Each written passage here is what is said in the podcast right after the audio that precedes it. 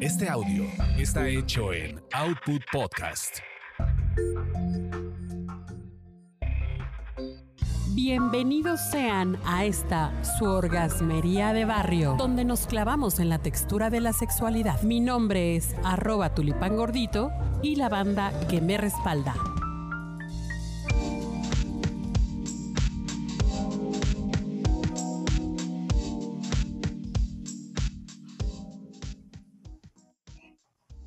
Queridísima banda orgasmera, pues bienvenidas, bienvenidos sean a esta su orgasmería de barrio, el servicio de la comunidad. Y hoy, hoy, hoy tengo pues dudas existenciales, caray, porque, porque me encontré con un, con un, con un galán, pero que me dice que hay que practicar el poliamor, nada más que pues es casado. Entonces, sí será, será válido esto del poliamor, pero obviamente su mujer no sabe. Entonces, para hablar de estos temas y que nos aclaren esta situación, hemos traído a una experta, especialista, que e inclusive ella tiene una de las comunidades más grandes e importantes en México en redes sociales de eh, personas poliamorosas. Se llama Gabriela Merlos, la encontramos como Cristal de Sade en, en Instagram, en Twitter y en Facebook. Bienvenida Gabriela, ¿cómo estás? Angélica, muy bien, muy bien. Aquí ya lista, lista para contestar eso que, eso que estás preguntando, ¿no? De si es poliamor o no es poliamor o qué me están queriendo hacer. ¿Cómo ves? ¿Cómo ves? ¿Sí, es o no es, oye? Pues no, ¿qué crees que no? A ver, eh, eh, el, em, digámoslo así, o sea, si tú, te, si tú decidieras estar con esta persona que es casada, ¿no? Y tú la amas y él te ama y además ama a su, esposa, pues sí, o sea, sí estamos hablando de que es un poliamor porque es un ama a varias personas. Pero en realidad cuando hablamos de poliamor estamos hablando de, relaciones em, pues consensuadas, ¿no? En donde todas las personas que están involucradas lo saben, ¿no? En donde estoy obviamente de acuerdo en que, en que mis vinculaciones o las, personas con las que estoy vinculada eh, pues tengan otras vinculaciones a su vez, ¿no? Entonces, eh, pues digamos que si se cumplieran estas características de que la esposa supiera, ¿no? Y estuviera de acuerdo, sobre todo que estuviera de acuerdo, pues sí podríamos hablar a lo mejor de una posible relación poliamorosa, ¿no? Entonces, pues, bueno, sí, yo creo que, la principal característica es esa, que hay un conocimiento de todas las partes involucradas, un conocimiento y un consenso. ¿Y cómo empieza esta, este autorreconocimiento de que alguien es poliamoroso, porque, o cómo se formó esta comunidad, porque a mí me, digo, poliamorosos siempre somos, ¿no? Hasta decimos, tenemos corazón de condominio, pero siempre... Pero, pero en nuestra idiosincrasia y, y, dominando el amor romántico, pues eh, creemos que la otra persona no puede amar a nadie más más que a mí, ¿no? De hecho, de hecho, a ver, o sea, la, la, cuestión de, las relaciones de pareja o el modelo de pareja que tenemos todos y todas, ajá, estoy hablando de, en este caso, ubicando solamente a, México, ¿no? Eh, pues viene precisamente de esta idea de que solamente puedes amar a una persona, ¿no? Y que con esa persona además debes de tener un proyecto de vida y que en ese proyecto de vida pues no cabe más gente, que en algún momento vas a tener eh, casita, perrito, hijito, ¿no? Porque pues eso es lo que, para eso se supone que es la pareja.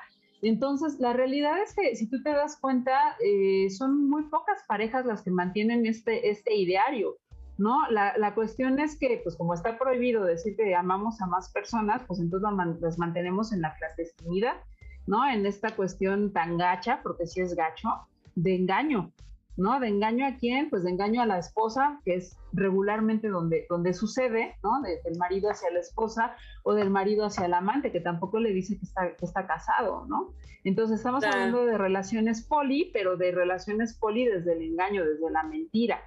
Entonces, pues bueno, nosotros vamos creciendo, lo vamos viendo y se nos hace algo normal. Ok. E incluso hasta muchas veces validado, ¿no? ¿Cuántas veces sabemos de que fulanita, fulanito tiene una casa chica, entre comillas lo de casa chica, ¿no? Y pues nos parece perfectamente normal, ¿no? Y no, no, pues no lo, no, no lo atacamos, no decimos cosas, o sea, simplemente pues nos quedamos callados y ya, ¿no? Pero cuando una persona te dice, es que sabes que yo soy poliamorosa y mis parejas saben que pues eh, tengo otras vinculaciones y están de acuerdo, pues pegamos el grito en el cielo, ¿no? Porque está saliendo precisamente de esta idea monogámica que nos han, que nos han implantado desde que somos chiquititas, chiquititos, ¿no? Cuando la realidad es que, pues bueno, o sea, somos, em, estamos capacitados para amar, o sea, no es que tengamos una cantidad de amor eh, así como en un frasquito. Limitada. exacto, ¿no? Y, solamente para una persona, ¿no? En realidad tú haces un, análisis, o sea, ¿a cuántas personas amas? ¿No? También lo que pasa es que también te han dicho que solamente puedes amar a una sola como pareja. Claro. Y la realidad es que no. O sea, la realidad es que puedes amar a un montón de personas poniéndole la etiqueta que se te dé la gana a ti. ¿Ok? Siempre y cuando pues la otra persona esté de acuerdo y quiera, quiera hacerlo de la misma forma. Ahora, ¿cómo nos damos cuenta? Pues yo diría que así, ¿no? De pronto te das cuenta de que estás amando a otra persona y dices, ah, caray, o sea, ¿qué fue lo que pasó, no? Y te pones a buscar información y a lo mejor encuentras, tienes la suerte de encontrar algún grupo poliamoroso o algún podcast o alguna cosa, ¿no? Y te das cuenta de que, ay, o sea, sí se vale amar a otras personas, sí, por supuesto, pero ¿desde dónde los vas a amar también? En mi caso, por ejemplo... Sí, la cosa Sí, dime, dime, perdón. te, iba, te, iba, a decir, te iba a decir que la cosa es que, este, que yo a lo mejor me doy cuenta que yo soy poliamorosa y me quiero clavar en este rollo, pero a lo mejor mi pareja pues dice, oye, francamente, la verdad es que no. Claro. Creo que creo que por eso hay que como que poner las cartas sobre la mesa de, de, en la relación en la que te encuentres y como que leerse la cartilla y decir, mira, pues las reglas son así, como ves, le entras o no. Y también decir, oye, pues es que, ¿qué crees que? Pues yo ya me di cuenta que yo, yo para la monogamia nomás no, no, no estoy hecho.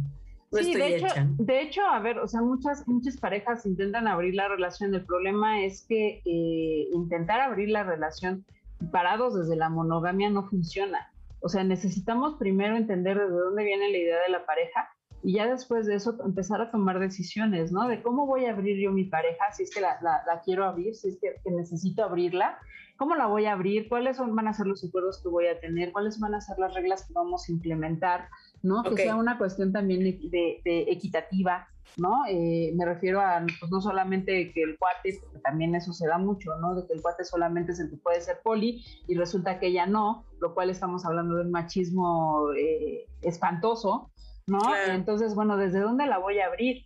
Y lo comparto contigo, vemos si podemos abrirlo y si no podemos, pues entonces habrá que tomar decisiones, ¿no?